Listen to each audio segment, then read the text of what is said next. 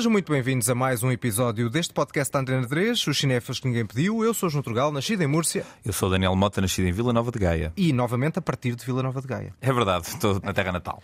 Quando é que faz um podcast de Múrcia, João? Quando fizer 40 anos, em agosto, como dizes, como dizes deste todos. plano. Emissão especial de Múrcia. O resto da, da ficha técnica, o genérico e a marca sonora são do músico António Vasconcelos Dias, a imagem é da designer Joana Pereira, os separadores têm edição de Walter Santos e voz de Ana Markel e hoje temos apoio técnico de Henrique Lobo de Carvalho. Temos eh, novamente, como na última edição, um filme novo. A novidade que ninguém pediu. Temos eh, como um filme novo, um dos filmes que estão nomeados, com várias nomeações para os Oscars, o novo filme do realizador Todd Field, e vamos à música.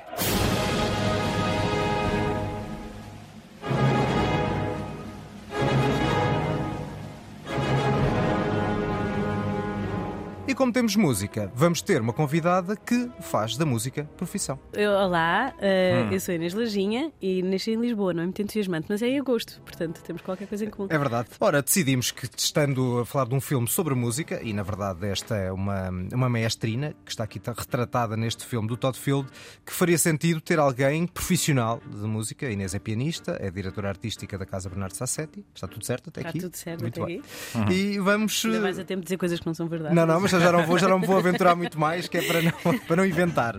E vamos, eh, no fundo, analisar aqui em pormenor o detalhe musical e cinematográfico, porque a Inês também é muito cinéfila. Não sei se estou a nível de outros convidados e de vocês mesmos, mas, Eh, mas acho no- que a conversa pode ser O nosso nível é muito baixo. No- nós, somos, nós somos os cinéfilos que ninguém pediu. baixinho, não é? Claro, exatamente. Portanto, a partir daí, Claro. não sei se, se queres começar por dar aí uma perspectiva geral sobre a tua eh, ligação. Não sei se já tinhas visto algum filme do Todd Field, primeiro, Não. e se qual era a tua expectativa para este estar. sabia muito pouco e na verdade eu, eu tendo a tentar saber o mínimo possível, não sei, tenho uma aversão a spoilers e a expectativas de um modo geral e portanto fui para este filme da mesma forma, à parte de saber que era sobre uma maestrina, não sabia muito mais do que o que se pode ler numa sinopse de três linhas, acho. Eh, Gostas de ver trailers ou não é isso? Tento evitar, ou seja, a menos que eu sinta que é absolutamente necessário para fazer ideia ao que é que vou, e mesmo isso tento uh, optar pelo curtinho. Eu, por acaso, gosto de ver trailers depois de, de ver o filme. E sim, pensar porque é que foi escolhida esta, Exato, esta exato, cena, exato. claro. e a dada claro. altura dá, dá uma perspectiva interessante sobre como é, que se, como é que se vende um filme também. Exato. Até podemos partir um bocadinho daí, porque eu acho que este é um típico filme em que o trailer dá a impressão que o filme é algo que na verdade não é bem. No trailer está, por exemplo, a apresentação da nossa personagem principal. Lydia Tarr has also written music for the stage and screen. She is one of only 15 EGOTs, meaning those who have won all four major entertainment awards. Thank you for joining us, Maestro. Aqui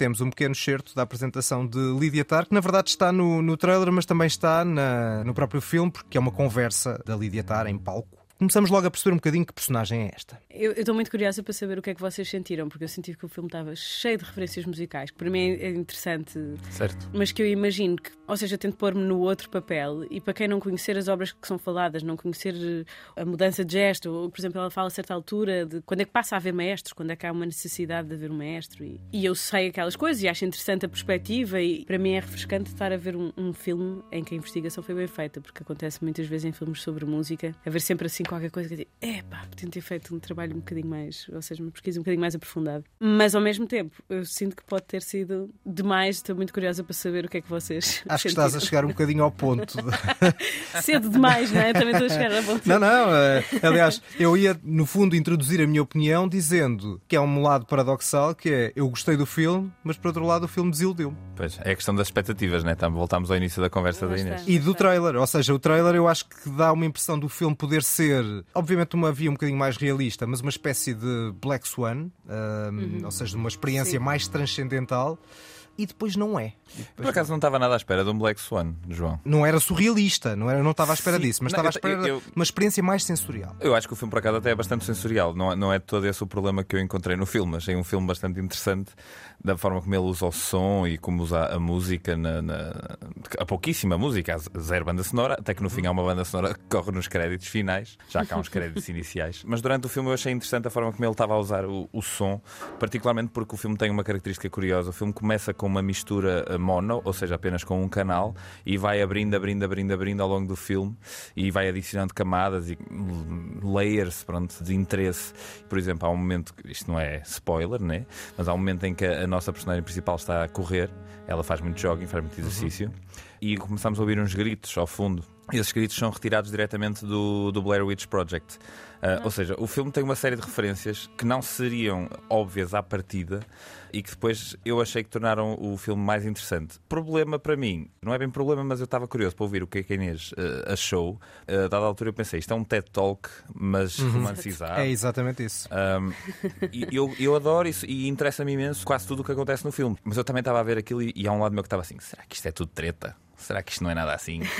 Mas pelo visto é assim. Pois, para mim foi refrescante. Ou seja, o lado nerd da música ficou satisfeito com epá, a referência a obras incontornáveis e mesmo os gestos dela. Isto é, pronto, se vocês se calhar acham tonto, mas 90% das vezes que tu tens alguém a tocar um instrumento num filme ou a ser maestro, é preguiçoso aquilo. Hum. Ou seja, quando vês batalhas e quando vês não sei o quê, vês que eles tiveram meses a trabalhar para fazer aquilo de forma credível. E depois, quando é música, se tiver vagamente parecido com o que estamos a ouvir, já passa. Bem, e aqui é fiel. E aqui, ou, seja, é o gesto dela enquanto maestrina quase que dá para identificar onde é que ela foi buscar aquele tipo, ah pá, há um mestre que faz aquela, aquela coisa, apontar daquela forma. Claro que não está perfeito tecnicamente, mas há muitos mestres que são assim. Ou seja, achei super credível. E isso para mim foi, ok, porreiro, estamos a ver música e, e, e, a conversa dela em ensaio também acho interessante, mas lá está, aquilo às tantas sou um bocadinho documental. Pois, mas, mas é não isso. será, eu concordo com tudo o que disseste, Inês, mas não será isso apenas uma prova de que a Kate Blanchett é a melhor atriz do mundo. Ah, isso, não, isso é indiscutível. É um bom, Eu acho que é um bom filme. Claro que sim. Acho que há um valor enorme no trabalho que ela está a fazer ali. Acho mesmo. E mesmo noutras questões subtis que não, digam, não dizem respeito à música. Não, ou seja, não acho que é só porque ela faz bem de mestre em relação a tudo o resto. Mas mesmo esta questão que eu estou a dizer musical, eu acho interessante, mas lá está. A dúvida que ficou na minha cabeça no fim do filme foi: será que o realizador é melhor amigo de um gajo de música e deu-lhe todo o poder para fazer daquilo que ele queria. E então aquilo ganhou um espaço maior no filme do que se calhar teria nas mãos de outro conselheiro musical. Estás a ver? Talvez. Porque o filme, a uma dada altura, é demasiado esquemático nos diálogos. Ou seja, o, os diálogos tornam-se um acumulado de informação. Senti uma falta de uma, uma pulsão, um nervo. Eh, e acho que o filme depois acaba por se perder numa é um bocadinho quebrado. É, é um, um bocadinho quebrado. Falta-lhe é. ritmo. E é curioso, tratando-se de um filme em que o ritmo é muito Ele importante. Está é? constantemente é? a falar de tempo. Claro. Exatamente. E por falar em tempo, o filme vai deixando reflexões muito interessantes, quer para músicos, quer para não músicos, e uma delas é sobre a questão do tempo na música. Time. Is, is the essential piece of uh, interpretation. You cannot start without me. See, I start the clock. Now, my left hand, it shapes, but my right hand marks time and moves it forward. However, unlike a clock, sometimes my second hand stops, which means that time stops. E temos esta reflexão sobre o tempo, e o tempo é curioso, porque o tempo é diferente na música, também é diferente no cinema. Claro. E essa reflexão é interessante, abre-nos alguns horizontes, independentemente daquilo que sabemos sobre música ou não sabemos sobre música. O problema é quando o filme se torna muito este tipo de TED Talk, como fazer. Acho que TED Talk é uma boa descrição para mostrar o lado mais aborrecido do filme é muito nerd. É como eu, eu tento pôr-me na coisa ao contrário, não é? Eu ir ver um filme sobre um assunto qualquer que não sei assim tanto. Uh... Física quântica, por exemplo. Não, não, mas eu, eu é interesso-me por física quântica. Por acaso, por, acaso, por acaso lançaste as poucas coisas que eu tenho algum. Um filme sobre futebol. Futebol, talvez sim. Lancei ao calhas, lancei ao calhas. Lançaste. Nos meus testes psicotécnicos fui considerada a seguir física. Não, não era música, isto foi tudo um, um erro de casting acho que se perde a oportunidade de aproximar as pessoas de música uhum. quando faz uma coisa assim tão específica. Ou seja, um filme Verdade. destes que, para todos os efeitos, tem Kate Blanchett e, e, de repente pode chegar a mais pessoas, porque tens uma grande atriz a fazer o papel principal, e depois perdes essa oportunidade se faz um filme tão específico, tão específico, que as pessoas que achavam a música, a música clássica potencialmente aborrecida uh, é vão achar, é pá, estás a ver, isto é uma seca que é uma pena. Não tem a ver necessariamente com a parte da música, lá está, tem a ver com a não, parte como, da. Como, é, como ela é tratada. É o argumento, acho Exatamente. que o argumento falha muito no, no, no, ritmo, ou seja, para muito e depois quando chegamos a um clímax que deve ter um, um determinado efeito e acho que esse efeito já não consegue ser, já não é conseguido da forma que era pretendido. Eu acho que nós três, eu sou capaz de ter sido o que gostou mais do filme, apesar de tudo. Essa conversa técnica que nos não é bem nos incomodou, mas que nos aborreceu um pouco porque parece desligada do tema principal do filme. Eu acho que há uma cena em que estamos todos de acordo, não, vou dizer o que é que acontece na cena, mas há uma cena em que a Lídia está a dar uma aula em Juilliard, para além da execução da cena ser absolutamente brilhante, encapsula de certa forma o que é que é o filme. Se o filme tivesse menos cenas, entre aspas, de TED Talk e tivesse aquela cena misturada com uma outra cena de casa, a cena dela com a filha, a cena dela a correr, etc provavelmente já ia ser mais fácil de digerir. Mas eu, até certo ponto, eu não sei se o filme não é sobre esta nossa personagem querer ser algo que não é, acima de tudo ela passa o filme todo a querer ser algo, e aqui não dá para ser spoiler, mas a querer ser algo, a advogar uma forma de, de trabalhar a música de forma mais clássica e buscar os compositores antigos, etc. Mas depois, quando vemos as peças que ela compõe, as coisas que ela faz por ela, são coisas que não, não são tão melódicas, não são tão românticas. Então, o que me parece é que há aqui claramente uma, uma intenção de, de apresentar uma personagem que tem dois lados completamente diferentes. Parece uma pessoa super em controle da sua vida, mas ao mesmo tempo está completamente descontrolada e o filme todo leva-nos para aí. Portanto, eu acho que aquela sequência de conversas, sendo as conversas que ela tem no, no café com o outro maestro mais velho, acho que é suposto nos, nos deixarem eh, dentro de um certo espaço mental de, ok, esta, esta, pessoa claramente sabe o que é que está a fazer, mas aquilo é tudo programado, é tudo calculado. E quando de repente temos uma descida dessa personagem a uma, a uma zona mais escura, fisicamente, a, um, a uma cave, digamos assim, de repente aquilo quase parece surrealista ela depois magoa-se e a partir daí o filme eh, perde completamente o controle, como ela perde o controle. Não, mas isso nada um, contra. É o reflexo da personagem. Exatamente. Eu, eu achei o filme, apesar de poder ter vivido como pai 20 minutos menos de TED Talk, eu acho que a dinâmica entre a personagem que a Lydia Tar é para o mundo e a personagem que ela realmente é, logo na primeira cena temos logo uma, um dispositivo muito curioso em que está um telefone a filmá-la e alguém está a conversar sobre ela. A própria Tar é obcecada com ir ver coisas sobre ela e recorta as coisas do, dela e guarda numa caixa, etc. Eu, eu, achei esse estudo de personagem interessante e acho que esse é que é o, o objetivo do filme. Mas... E é a essência, eu também acho. Acho que essa é a essência do filme. O problema é que eu acho que o filme, também fruto, lá está, dessas, desses problemas, das várias vertentes desta personagem, ao lado do rigor da música, ao lado da ascensão da mulher, uhum. este papel de maestrina, e há as questões da perversidade do poder, que estão muito, muito vincadas no filme. Depois o filme não consegue combinar bem as várias vertentes para construir aquela personagem como um todo. Eu estava a comentar esta dúvida que tinha se seria seca para vocês, ficou se calhar a ideia de que eu não gostei, satisfaz-me imenso. Não, a mim também, a mim também. Não, eu estou a dizer, mesmo é, é, os detalhes da música eu achei super interessantes. Em relação àquilo que o Daniel está a dizer, que eu acho que ele tem toda a razão, para mim foi é interessante ver um filme, e agora falando da questão mais abrangente, o cargo dirigente já é o que é na vida, em todos os assuntos, em todas as áreas. Na música, mais questão de ser mulher e a maneira como uma mulher uh, num cargo deste é descortinada, quer dizer, ou seja, está constantemente a ser exposta e, e estão a questionar cada uma das coisas e a maneira como ela lida com isso, a ansiedade com que vive entre aquilo que ela acha que devia ser, aquilo que é realmente. Isso para mim é super interessante e eu vejo isso, ou seja, esse lado é real também, não é só a questão técnica musical que está bem claro. apanhada, mas a verdade é que isto é a vida da maior parte dos mestres, ou seja, da maior parte dos músicos que eu conheço, há, um, há de facto aqui uma, um paralelismo entre aquilo que nós sentimos que somos, quer dizer, e, e, aquilo que depois na prática sentimos que devemos apresentar. Então, hoje em dia, obviamente, na época das redes sociais, em que somos quase obrigados a estar constantemente a alimentar essa máquina e temos, para todos os efeitos, de escolher o que é que queremos apresentar e depois o que é que isso nos pode fazer a nós. E eu acho que o filme, no fundo, acompanha um bocadinho ela querer dar aquele ar, não é? De está sempre tudo composto e está ter sempre tudo sob controle e depois na verdade aquilo está tudo assente em estacas muito frágeis e de repente quando há a possibilidade de cair ela cai, não é? Certo. Sim. Uh... E o filme começa com uma sequência em que ela está literalmente no alfaiate a preparar uma roupa que depois nós vemos ao longo do filme vários outfits Exato. e todos eles parecem extremamente simples e básicos, mas todos eles também percebemos no início que foram planificados e planeados ao milímetro, etc. E depois temos dentro da música e não só a questão da competição e também de uma certa cunha. We have a problem. She's not officially been invited to become a member of the orchestra. Well, she wouldn't need to be to solo for us. I believe the criteria of the audition was all section members. Then her audition gets thrown out. No. Wait. Gosha, let's talk. Que esta cena também, olha, é uma das melhores cenas para refletir as várias contradições desta personagem. Podia-se chamar Cunha o filme. Exato. E que se vê não, não só aqui, não só aqui, em outras alturas é o poder e o poder corrompe. Sim, o filme é muito sobre dinâmicas de poder. Eu, eu, por acaso, há, há uma ou duas cenas, pronto, agora é mais curiosidade uh, de quem está de fora. Eu achei fascinante a forma como no filme eles fazem as audições do das pessoas que estavam a tocar violoncelo atrás de paredes. Eu achei, ao mesmo tempo que achei fascinante, achei É mesmo aquilo assim? tenebroso. Isso existe. E tem uma razão de ser. Eu tenho, isto é um, um paralelo. Uma prima minha é violinista na Gulbenkian e eu lembro perfeitamente ela me dizer que a primeira fase da audição é atrás de um biombo. Ou seja, é anónimo. É como se estivesse a fazer as avaliações das provas globais no liceu. É, não há nome, tu não sabes quem é aquela pessoa, não sabes se é o teu amigo, se não é. Ou seja, o júri não tem como ser tendencioso, não faz ideia se é uma mulher, se tem um aspecto que toca bem ou se não tem. É tocar e o som tem de valer por si. Mas há, há aqui uma coisa curiosa, eu acho que o filme também tem um lado em que comenta um bocadinho esta, esta noção do, que o público tem de que a música erudita provoca distância. O próprio filme, da forma como ele é filmado, da forma como todo o filme é apresentado, nós estamos sempre um bocadinho removidos, um bocadinho afastados. Até as imagens cinzentas de Berlim também acabam por refletir um pouco isso. Sim, é tudo muito seco.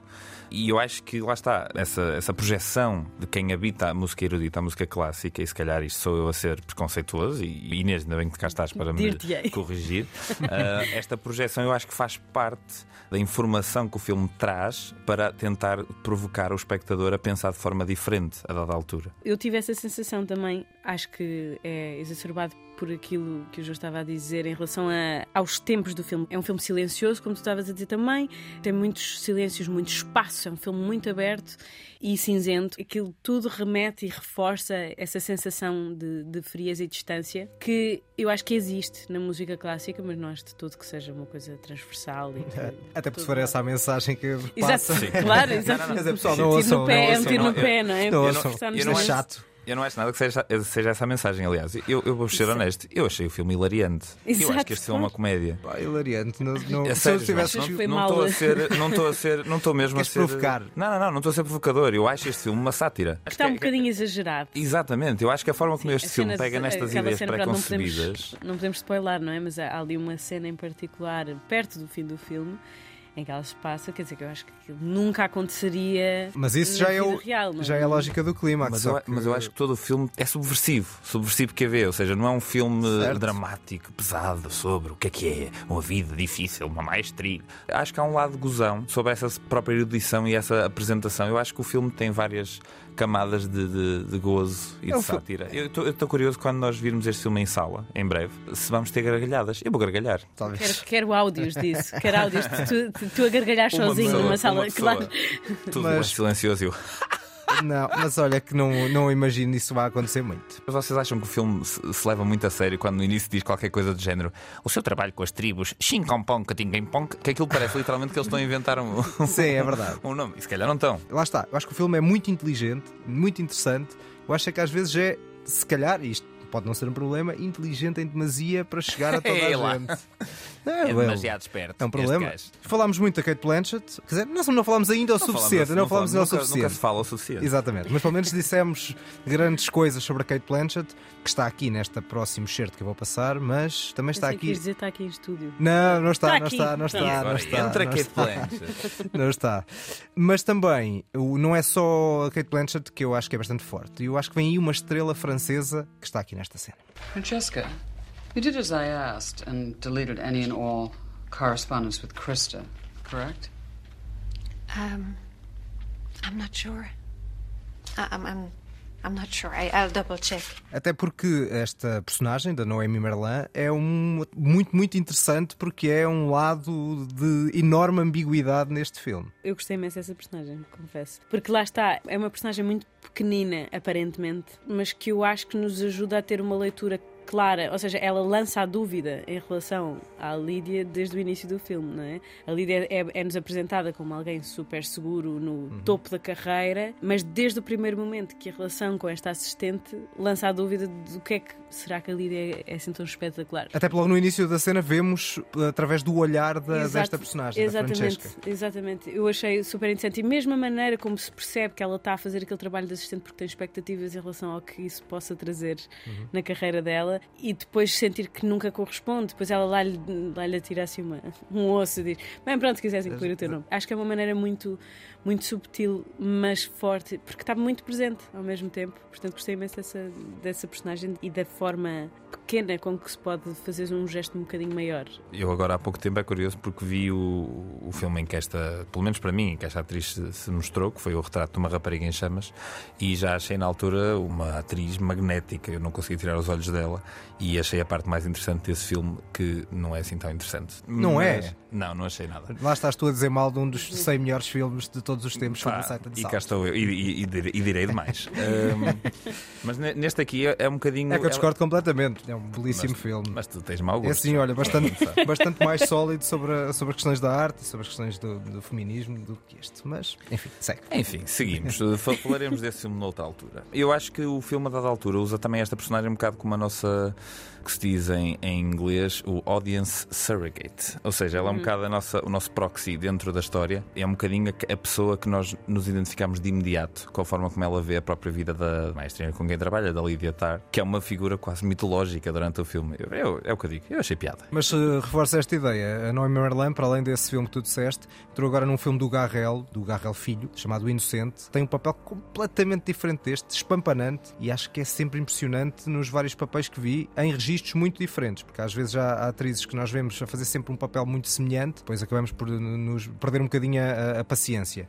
Não é o caso dela, e portanto, decorem este nome. Noemi Merlan, para além do nome da, neste caso, da mulher da Lydia Tarr, que é interpretada por uma atriz alemã chamada Nina Ross, que também aprecio muito. Portanto, este, o elenco é, é frutíssimo e não, não, não tem nada contra. Lá está, acho que há, há- há vários aspectos interessantes. Eu acho que, fazendo se calhar um resumo global, gostando mais ou menos, todos nós eh, damos bastante valor ao filme. Isso é Sim, sim. Sim, Sem sim. Também, também achei, e tal como tu também achei, que o filme ganha muito também com estas personagens secundárias. É tudo muito subtil, ou seja, o papel da Kate Blanchett dá imenso nas vistas, os outros não.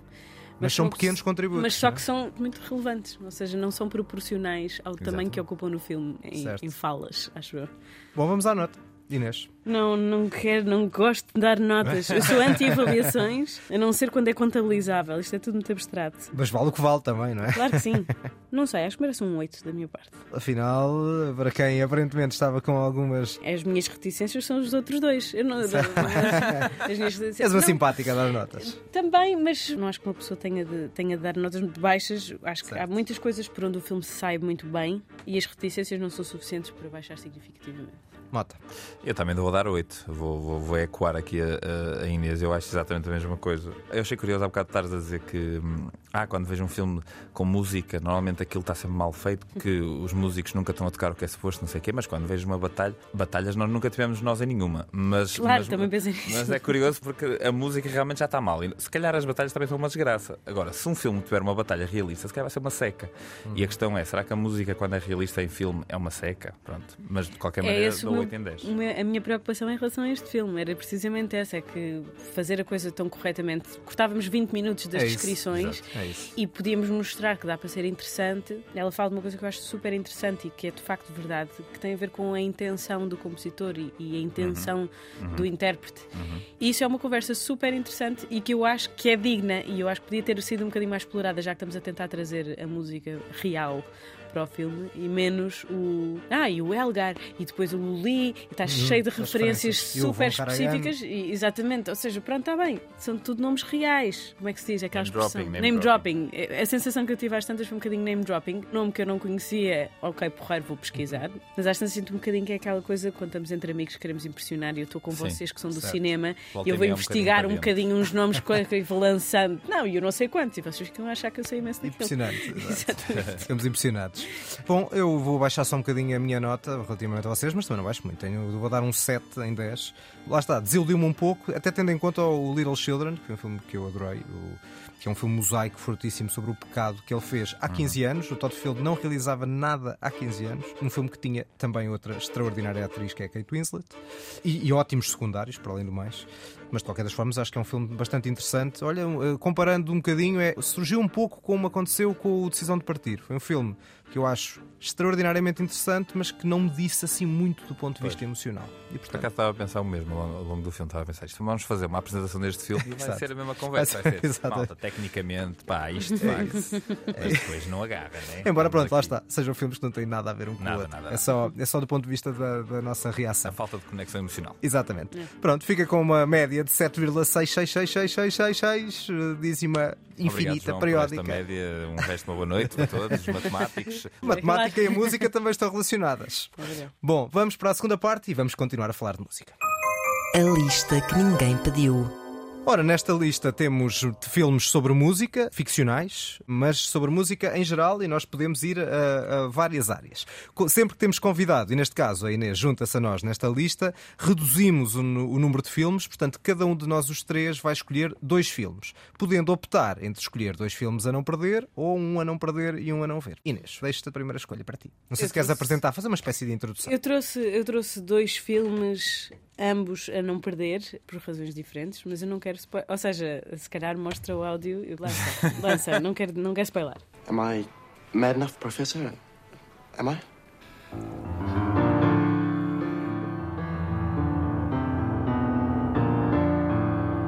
Think of it as two separate melodies jousting for supremacy. The hands, giants, ten fingers each. Performing's a risk, you know. No safety net. Estou a zeros. Para já também estou a zeros. Queres localizar temporalmente? 96 96. É o Shane? é o O Shine. Shine, pois, foi exatamente. que eu- Aparecia uma voz do Geoffrey Rush, não é? Não, mas não era. Ah, não? Não, não. Isto é a cena quando é o teenager, fala ainda a muito. versão teenager, e é ele quando vai estudar o Rachmanin, o Rack 3, o, Sim, sim, o sim. concerto, e está a ponderar tocar aquele concerto, e o professor, que é a voz que tu estavas a achar que é do Jeffrey Exatamente. ah, o professor a dizer, tipo, epá, olha que isso é um bocado difícil demais, e depois está-lhe a dar conselhos. Pronto, eu podia ter sido mais escolhido uma versão, mas como ele diz, am I mad enough, eu achei que era uma boa, Sim, sim, sim, sim. sim. uma boa dica para... Por acaso é grande falha para mim porque eu nunca vi este filme e até pensei, olha, vou aproveitar agora a ocasião para ver. E Olha, portanto, olha, fica Eu- já eu a vi- tua Eu vi sugestão. este filme há, há imenso tempo. Eu, só- eu basicamente só me lembro dele a tocar o, o voo do Moscardo com o cigarrinho na, na. Exatamente. E isso foi, o, olha lá está, a única vez que eu vi um ator a tocar como deve ser, apesar de, pá, tenho quase a certeza que o áudio que estamos a ouvir, só põe as mãos no fogo, acho eu. O áudio que estamos a ouvir não é ele a tocar, mas ele está de facto a, to- a tocar a, a É peça que logo estamos a uma ouvir. peça facílima, né? Exato. Na verdade, é interessante porque não é. Há peças que são mais difíceis do que esta, mas que parecem fáceis. Claro. Esta é daquelas que é difícil, mas parece muito mais difícil Claro, do claro, que é realmente. por causa da velocidade. Uh, sim, mas porque é o tipo de gesto, o tipo de dedos que usa, a maneira como usa. Pronto, é, é, é execuível, como aliás se vê, o Jeffrey Rush não é pianista profissional. Mas enquanto que quando vemos a criança e o adolescente a tocar piano, tu vês sempre as cenas partidas, ou vês a cara ou vês as mãos, e percebes que há um hand double. Naturalmente. No Jeffrey Rush, não. Pois. E isso foi a, coisa que me chamou a atenção nesse, nesse filme. Pois eu acho que o Jeffrey Rush faz um papelaço no filme, portanto, não viste, tens de ir ver. É Certo, mesmo certo, fixe, certo, é certo. Tens de ir ver. Porque é daqueles clássicos de filmes sobre música, não é? É. E de uma certa lógica realista, não é? É sobre o David Elfgott, que é um- uma, uma pessoa real. Aliás, ele foi não, não, o realismo, Oscars. o realismo não, não de ser baseado em factos verídicos, Não, mas estar bem feito. ser bem feito. é Sim, isso. sim, sim, sim, é É um símbolo, não é? Claro. Mota. Ora, o meu primeiro filme é de 1940. Já fui. Uh, não, eu acho que isto é mais ou menos conhecido. E é Bonecada. Bonecada em 1940. Ah, então pronto, já estou a. Se calhar, mostra.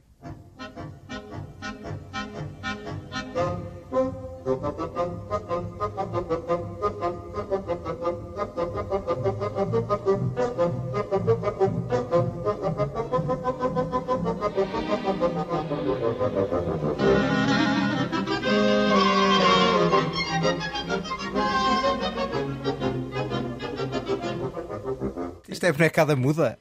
Isto é Bonecada muda, João. Tu nunca viste isto? Acho que não. sabes o que é que é, né? Eu arrisco, eu arrisco o Fantasia. Está claramente, é o Fantasia. Ok. Nunca viste o Fantasia? Não, não, João? não. Então, basicamente, o que é que é o Fantasia? O Fantasia é uma série, digamos, de episódios, curtas-metragens. É um filme de antologia feito em 1940 por muitos realizadores, ou seja, este não vai dar para dizer o realizador, mas pronto, é da Walt Disney. E basicamente o que se fez aqui foi pegar em várias peças uh, clássicas que já existiam, e, que já existiam exatamente, e interpretá-las através de uma, de uma curta-metragem de animação.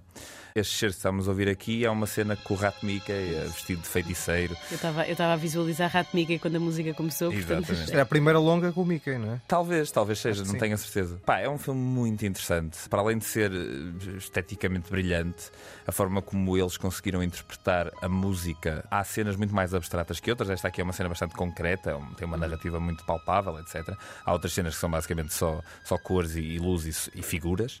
Mas é um filme muito curioso e tenho aqui uma trivia pessoal. É um filme que já foi dado como referência, portanto, num moodboard para uh, a Eurovisão. Ou seja, para uma performance eurovisiva já foi dado um frame deste filme a dizer façam uma cena parecida. E o resultado? E o resultado não ficou muito longe. Para a coisa específica que era suposto ficou exatamente igual, diga-se de passagem. Olha, eu acho um... interessante falar-se deste filme precisamente porque acho que foi uma altura em que se estava muito preocupada em garantir que a música, ou seja, havia uma preocupação em tentar, não é banalizar, mas fazer a música clássica chegar aos grandes uhum, públicos. Uhum. Eu acho que isso teve e, e cola com o, o, amigo Lenny da Lydia Tarr. Ou seja, foi ali uma época em que Hollywood estava muito investida em em aumentar o conhecimento da música clássica e o Fantasia fez isso. Aliás, há um outro que é da Rhapsody in Blue do Gershwin, portanto, mais uhum, jazzístico, uhum. e que até hoje eu, quando ouço a Rhapsody in Blue, que é uma obra incrível, continuo a associar como, conheci, como ouvi pela primeira vez a obra no desenho animado, continuo a, ver o desenho animado quando ouço partes da obra, que é engraçado. Muito bem. Bom, agora vamos para a minha primeira escolha, que eu temo Vamos ver se tem alguma relação com a escolha da, da Inês. Exato. Vamos ver. That doesn't really work, does it? You try. Shouldn't it be a bit more? Or this? This? Yes. Better? What do you think?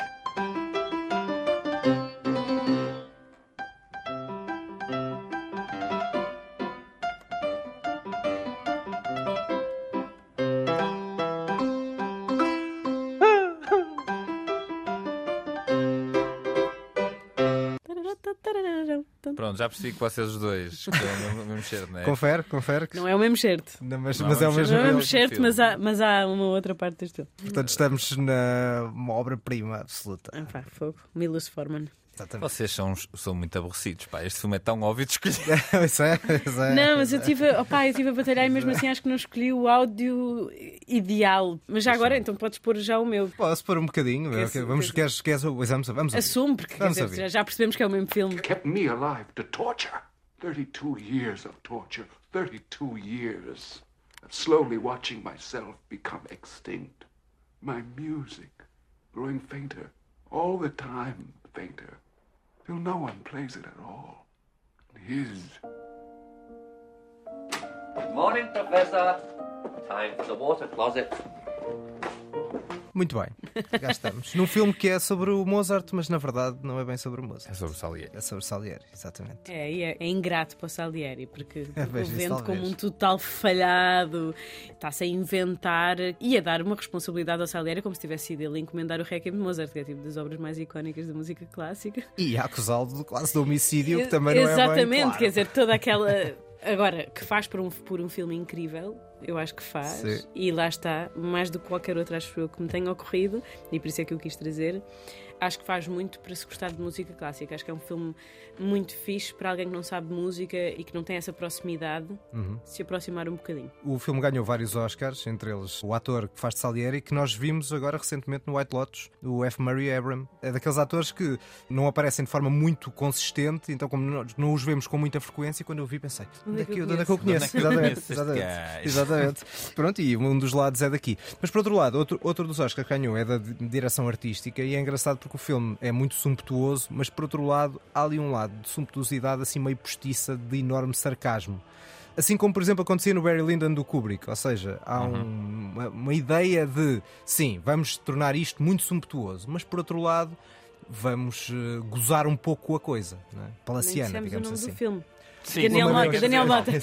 Adivinha lá, Este Daniel, adivinha lá. é- Este filme é o É o, Amadeus. é o Beethoven, Milos é o- é o Beethoven. Ninguém trouxe o Beethoven sobre o cão. Toda a gente... Ah, claro.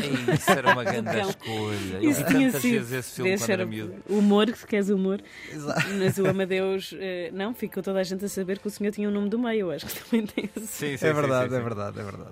Nós vamos falar dele porque ele, nos vários Oscars, ganhou o Oscar de melhor filme e, portanto, daqui a 45 episódios de Oscar, Mota, cá estaremos para voltar a falar dele. Eu adoro quando faz essas futurologias. Daqui a Exato. 45 episódios vamos estar nós. Bom, Nós já não temos eh, escolhas. ehm, Daniel pronto. N- Não, eu, na verdade, eu ainda tenho. ainda tens Ainda uma tens. escolha. Eu ainda tenho uma segunda a não perder. Tu- A tua segunda é a não ver?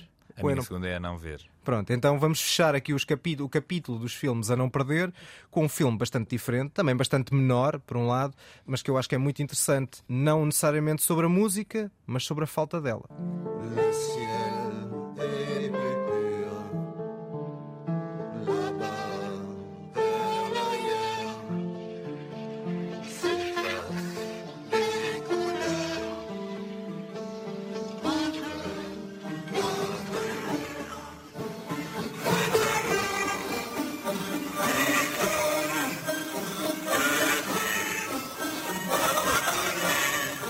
Se alguém em casa não sabe o que isto é, está tudo certo. Não houve aqui nenhum problema técnico no, no podcast. E vocês? Isto é o quê? Eu não confesso. A primeira coisa que eu pensei foi no Holy Motors, mas não é para não. Não é, não é, não é, não é. Vou dando aqui umas pistas. Este filme esteve nomeado para o Oscar de Melhor Filme nos últimos anos, muito recente, e é sobre a música, sobre a ausência de música, sobre a ausência de som. Era isso que eu ia dizer, mas, mas eu não lembro. Ou sobre a surdez. Mais um, Ah! mais um pouco. O Sound of Metal. Precisamente. Lá está, temos um músico de, de metal, um baterista, que de repente fica surdo. E depois é um bocadinho a vida dele e a vida a desabar eh, a seguir a essa realidade. E o que nós vimos aqui é uma cena absolutamente arrepiante. Eu acho que o filme tem alguns problemas de argumento ao longo, da, ao longo de Sim, toda sim, a construção, mas depois os últimos 20 minutos são, Sim, sim, são sim, sim. extraordinários, nomeadamente nesta cena em que nós entramos completamente nos sentidos dele, naquilo que ele ouve e no que não ouve, com uma espécie de um aparelho Uhum. que servirá para ele ouvir, mas depois que percebemos que não ouve propriamente bem. E para quem é músico, para quem gosta de música, ouvir a música como ouvimos, ou como ouvimos na parte final, deve ser particularmente doloroso. É mesmo, este, este filme tem, tem essa, essa- essas últimas cenas que são bastante desconfortáveis. Toda a construção sonora do filme é muito, muito especial. É incrível, é incrível. Ah, e este final deixa-nos arrasados porque estamos completamente dentro da personagem que o Riz Ahmed faz. Uhum. E o Riz Ahmed é um senhor ator. E aqui mostra-se como um senhor ator. O filme é, é o que tu dizes, ah, a dada altura perde um bocado o foco. Acho que o início é muito forte, mas depois no fim dá a volta com este dispositivo, ah, ou seja, esta, esta máquina que ele usa para poder voltar a ouvir, que ele perde a audição ao longo do filme, fica surdo.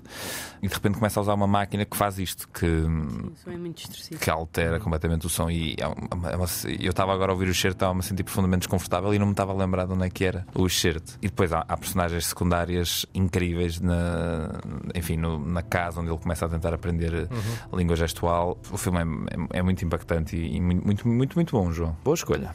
E lá está, é, joga um bocadinho também com a, com a história do próprio cinema, do mudo para o sonoro, do som sincronizado ou não, e na forma, lá está, nesta cena em específico, como vamos tendo diferentes percepções de som, percepções das Exatamente. próprias personagens, aquilo que o comum, a maior parte das pessoas ouve, e depois aquilo que ele ouve, que é bastante diferente. Sim. Uh, É daqueles lá está filmes- na cena, num plano final que é uma maravilha. Sim, sim, sim. É daqueles. É daqueles...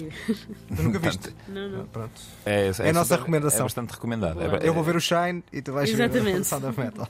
É daqueles filmes que só podia ser cinema, por isso ainda torna a coisa mais interessante. Este filme não podia ser outra coisa. Sem dúvida. Bom, vamos para o único filme a, não, não ver. ver. Eu desta vez não quis trazer nenhum filme a não ver, como pude optar, até porque, uh, levantando um bocadinho o véu, acho que já vou ser um bocadinho hater na, no, No- no toque no que faz. seguir, no toque né? faz. Eu trouxe um filme do ano em que nasci, que é algo que eu gosto sempre de fazer, e é um filme que é tão mau que quase me pôs a não gostar desta banda. Huxley book. Doors of Perception. Acid. Well, the quote's from William Blake, actually. When the doors of perception are cleansed, things will appear as they truly are. Infinite. I like it.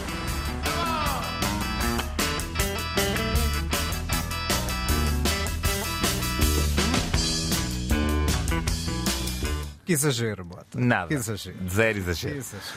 Inês, que filme é este? Estás a par? Não estou a par.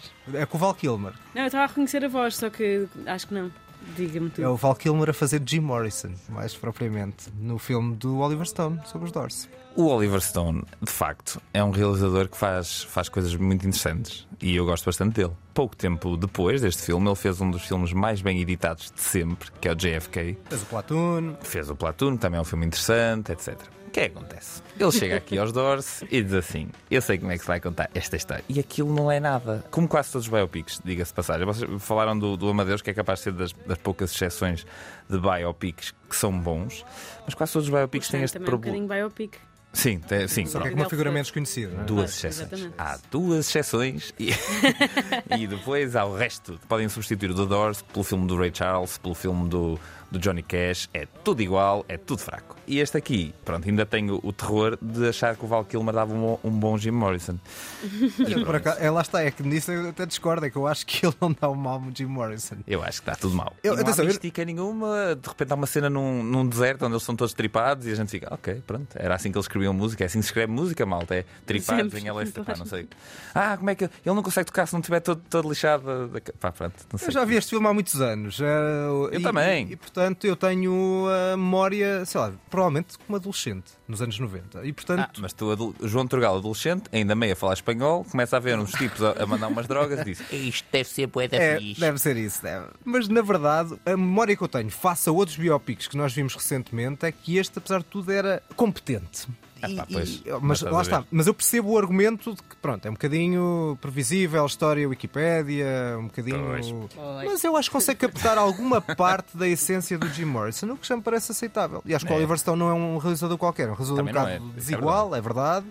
Uh, Mas é nem um realizador quase sempre interessante. Isso aí estamos completamente de acordo. verdade, e aqui achei que não foi uma coisa, mas pronto, tenho que rever. tenho Não, que- não tens vou, nada. Vou rever, Eu- eu- não, eu não, eu quero para não rever um ver, dia João. eu quero para um não ver. Lá está, não também- percebeste?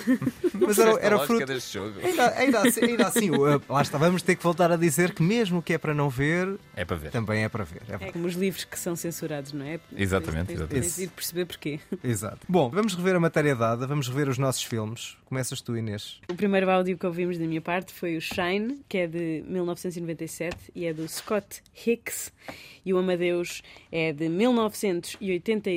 1984-5 eh, e é do Milos Forman. Porquê 4-5? Porque há sítios que diz 84 e depois diz release date em Portugal 85. Estreia dia 31 É. de dezembro. Ah, Não, acho que eles estreou em Portugal em Não, é porque, 85. como, olha, aliás, o TAR, que Exato, exato, vai entrar para os Oscars do ano passado, mas, mas na É. verdade cai é já deste ano. Exatamente, exatamente. Pronto, para além do Amadeus do Milas Forman, eu também trouxe a não perder o som do metal, Sound of Metal, de Darius Marder, de 2019. O meu filme a ver é o Fantasia, de 1940, realizado por várias pessoas e produzido pelo Walt Disney. E o meu filme a não ver é o The Doors, em português As Portas, não, não tem tradução, é de 1991, realizado por Oliver Stone. Bom, são, vamos despedir da Inês. Muito obrigado, Inês. Obrigada Obrigado, eu, Inês. obrigada por, por me terem convidado. E por uh, ter escolhido um filme igual a mim, portanto, teres uh, revelado bom gosto, bom gosto, Tens revelado bom gosto, olha ele. a puxar dos galões. Olha-me este espanhol. Muito obrigado, foi, foi ótima presença. Tínhamos que ter uma profissional da música para falar sobre música, não é? Dado que não- nenhum de nós é. Somos um bocadinho Nem eu, nem eu, no fundo sei nem que- é- eu. Eu sei o que é um dó maior. Eu li nem isso. Na altura escrevia textos críticos sobre música sem, sem saber. Mas no fundo é o que também fazemos no cinema, não é? Uh, Tu, tu Não, falas com. não, João. tu, fal... não, tu falas com conhecimento de causa. Eu falo com- Eu falo do lado do apreciador. Também faz parte. Que na verdade é o que conta. É isso. Obrigadíssimo, Inês. Muito Até à obrigada. próxima. E vamos seguir para as notas finais. O Toca e Foge que ninguém pediu. Ora, no Toque e Foge eu tenho uma coisa especificamente minha e temos outra em conjunto de um dos filmes que também, tal como o Tar, que está na linha da frente dos Oscars, este provavelmente ainda mais. Sim, sim, são, são os dois filmes que estão mais eh, indicados e que têm tido mais prémios, a eh, digamos, a toda a linha. Falta o Everything Everywhere All at Once. Desse já, já. Admira como, admira como eu disse o nome como deve Não, ser. disseste bem e disseste um- bem de um filme que discordamos em absoluto. Certo. Eh, eu não sei E eu, eu tenho o tempo que possa acontecer a mesma coisa agora. Porquê, João. Como é que eu tenho de dizer? Eu vou- eu vou-te vou-te já confessar. Eu já sei a tua opinião porque tu és um descontrolado a fazer comentários no Facebook Ai, tu viste. e eu vi um comentário teu no Facebook acerca deste Ah. filme. Então eu já sei que tu gostaste muito. Cá está. Foi, foi. Ou não. Eu vou-te lançar a discussão assim. Eu não sei ainda qual é a tua opinião, mas eu lembro que há um ano, na altura dos Oscars, tu fizeste uma descrição. Os filmes são bastante diferentes, mas têm um certo lado em comum. Fizeste uma, uma certa e determinada descrição sobre o poder do cão. Que eu achei bastante injusta. Mal QB desse filme. Lembro-me bem. Pois bem, eu uh, assino por baixo o que tu disseste na altura sobre o poder do cão, Sobre relativamente a este filme, Os Espíritos de Inisherin. Pois, a diferença é que este filme tem argumento. E o outro também tem, e o outro também tem. E aliás, o problema deste não é o argumento. O problema deste está, se calhar, muito mais na realização do que no argumento. Pois. Eu gosto muito do Martin McDonough. Eu acho que o Em Bruges e o Três Cartazes são filmes brilhantes. Acho que o Sete Psicopatas é um filme perdido.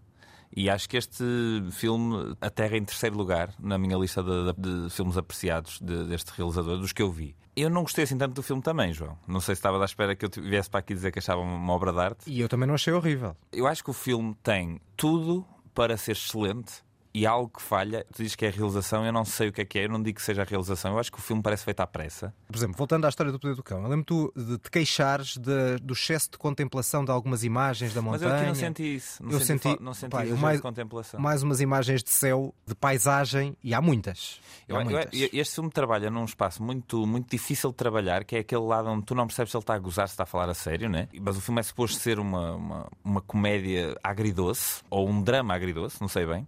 Sim, Ahm, mas, mas mesmo a comédia, mesmo a comédia usa muito hum, aquele sotaque do Colin Farrell e aquilo torna-se caricatura. É isso. Eu, eu, a dada altura eu achei que estávamos a ver o, melhor teatro de revista de sempre. É, se fosse teatro de revista. Mas, mas ao mesmo tempo, eu acho que Colin Farrell está excelente dentro do que, do que lhe é dado. Eu acho que ele no Embruges está melhor, por exemplo. Acho que o Embruges é, é para mim o filme em que o Colin Farrell está melhor, sei lá, da carreira dele. E achei que aqui ele tem um, um- um trabalho difícil que é de levar este filme às costas, sendo que o filme pede dele uma sucessão de, de reações idênticas. Ele está sempre a fazer aquela coisa, as sobrancelhas para cima, oh, me like fucking, hey. Exato. E, e é um bocadinho repetitivo. E o filme a dada altura perde-se, sendo que eu acho que volta e meia também se encontra muito bem. Por exemplo, quando temos uma cena perto de um lago entre duas personagens secundárias, eu acho essa cena brilhante. E achei essa personagem secundária extremamente bem interpretada pelo Barry Keegan, que também está nomeado para o Oscar de melhor ator secundário. É um problema das expectativas. Eu acho que se tivesse visto este filme sem saber o quão aclamado ele estava a ser, se calhar tinha-me surpreendido, se calhar Mais ou menos, arrebatado, porque eu não tinha muitas expectativas para ele. Ao contrário do Tar, que já estava, aquilo era certinho, para mim este não era uma coisa que eu esperasse mundos e fundos. Há já ali, não, não querendo ser spoiler, há já ali uma- na- naquela amizade que eu acho que falta algum contexto, mas que mesmo que, mesmo que ela fosse apresentada assim, fruto do isolamento ou de uma amizade que é mais do que isso, abrindo aqui dois caminhos possíveis para uma certa questão freak daquela amizade que se destrói a uma dada altura, eu acho que ela não está muito bem, muito bem apresentada. E acho que, por exemplo, a própria personagem do Brandon Gleeson é um bocadinho desperdício. E é desperdício de muito Sim. talento. É, pois é, o filme está, está cheio de pessoas com talento de uma ponta à outra. Pois, sem dúvida. Não é esse o problema do filme, mas também não achei assim genial. No fundo, no fundo, no fundo, eu acho que o que nós vamos acabar por dizer é a nossa maior pena é que este tenha sei lá quantas nomeações, o Tar tenha sei lá quantas nomeações e o After Sun tem uma. Ah, certo, sem dúvida. E, e é impressionante, já agora lançando essa ideia, nós já elogiámos muito o After Sun eh, há uns episódios, e é impressionante que o After Sun, sendo o filme que é, até havendo uma lógica de representatividade de Hollywood, não tenham escolhido Charlotte Wells para terem a melhor realização ou o argumento. Sim, Mas eu acho que melhor realização, porque eu acho que o filme é, é uma estreia extraordinária. E quando não há uma única mulher nomeada, nem no melhor para melhor realização e nos 10 para melhor filme, o único que é realizado por uma mulher é um filme chamado Women Talking. Parece gozo. E, portanto, ou seja, o Hollywood que havia, às vezes, eu já senti isso em outras alturas, representatividade. Não diria, não, é, Forçada, não é né? excesso, mas é forçada, quase numa lógica de cotas. Senti isso num filme chamado Promising Young Woman, que era um filme banalíssimo, mas como tocava nas questões do feminismo eh, e, e do abuso, Pois, acho não que foi nomeado apenas e só por causa disso. E agora, neste caso, acho que devia estar nomeado. Mas, Pois. mas pronto, fica, fica esta a nossa crítica. A nossa nota de pesar pela pós-Oscars, Oscars, ouçam-nos. Eh, eh, se é para fazer, façam em condições e façam com filmes bons. O Promising Young Woman eh, é, é- é pena que de vez em quando ainda apareça em conversa porque eu acho um filme Banal. péssimo. É isso. Menos que banal, é isso, é isso mesmo. Neste, eu lá está, não acho que seja um filme péssimo. é Não, um não, filme que todo, falta, falta Tem muita nervo. coisa interessante, mas falta, yeah, falta, falta nervo, é isso. É um bocadinho também o que falta ao Tar. E falta olhar. verdade, Eu acho que falta, não, acho que ao contrário do Tar, eu acho que neste falta mesmo o olhar do realizador. Acho que o realizador é um bocado perdido na forma como constrói esta, é. aquele, aquele, mas- aquele e eu- eu- cenário. mas eu acho que ele nunca foi. A força dele é sempre o argumento. E mesmo no Três Cartazes, que eu acho que é o. E à mesmo no Três dos- Cartazes, eu também acho que falta ali qualquer coisa. Pois, mas eu gostei bastante do Três Cartazes e acho que é um filme bastante mais. Mas lá está, se calhar o Três Cartazes beneficia de ter uma Frances McDormand, que é uma atriz que, mesmo sem realizador, consegue ser brilhante. Mas pronto, acho que não, tem, não é um mau filme. Tem uma personagem da irmã e dos animais que são. Tem, Os animais estão ótimos. Tem, tem alguma graça, exatamente. Tem alguma graça. Um ou outro apontamento interessante, mas, mas falta, falta uma, uma noção de conjunto. Já agora, mas que nota é que darias a este filme? É pá, um 6. Pois, 6 ou lá 5. está. Eu daria 5. Portanto, é isso. Afinal, estamos, estamos mais ou menos eh, taco a taco. Bom, eu fecho com um filme bastante diferente. Um filme do austríaco Ulrich Seidel, que é o irmão cinematográfico do Mikel Haneke. Um, num filme que, apesar do desencanto, não é mórbido, como são muitas vezes eh, os filmes do, do Haneke. Mas estamos num sítio profundamente depressivo, uma estância balnear no Adriático, em Rimini, e o filme chama-se precisamente Rimini, mas no inverno, quando tudo está vazio, quando só há um conjunto de idosos que vão ali num conjunto, numa, numas excursões esporádicas eh, e nada mais. E nós acompanhamos um cantor pimba, decadente, chamado Richie Bravo, é o nome da personagem, e com uma dicotomia curiosa, porque o, o personagem é desprezível, é nojenta por um lado, mas por outro é, é caricata, é, é um patego. Digamos assim, Uh, e, é, e é, no fundo é, é o é o reflexo da vida. As pessoas não são, não são estereótipos e, portanto, esta personagem de todo não é, e de todo não é, especialmente quando a filha aparece de surpresa e ele já não vê a filha há não sei quantos anos e algo muda. É um filme que tem detalhes muito interessantes, eh, dos idosos com os telemóveis, até outros de natureza familiar, com muito Édipo à mistura. Para além de ouvirmos a música O Vinho Verde, ou Verde Vinho, do- nosso Portugal, do vosso Portugal, se tu preferires, essa música, que é um original austríaco. E portanto, e ouvimos essa música, entre outras músicas. Acho que ouvimos música a mais, o filme devia ter meia- menos meia hora, provavelmente. Mas depois eh, tem um final que é: tu achas que o início e o final são estranhos, mas depois tem um subtexto, uma mensagem final que faz com que tudo faça sentido. E é a vida, no fundo, a intrometer-se no cinema. E isso é muito enternecedor e acho que torna este Rimini eh, só pontos, eh, por isso, neste, neste filme do austríaco Ulrich Seidel. Brutal. Obrigado, João, por, esta, por trazer este filme à discussão. É verdade, eu acho que não sei se já vai ser muito fácil ver, porque eu já ouvi um bocadinho em final de, de temporada. Temporada. Ele já estreou há umas semanas, mas, mas se puderem ver mais tarde, acho que continua a valer muito a pena. São as despedidas deste episódio. Sigam-nos no Facebook e Instagram, este podcast da Antena 3 e mandem-nos mensagens, como sempre. É verdade, em breve vamos anunciar uma nova sessão eh, do TAR eh, no nosso cinema Fernando Lopes. Vamos sortear bilhetes também para essa sessão. Vou-vos só deixar com uma frase desse mesmo filme, para mim, a frase que encapsula toda a moral do filme: Don't be so eager to be offended.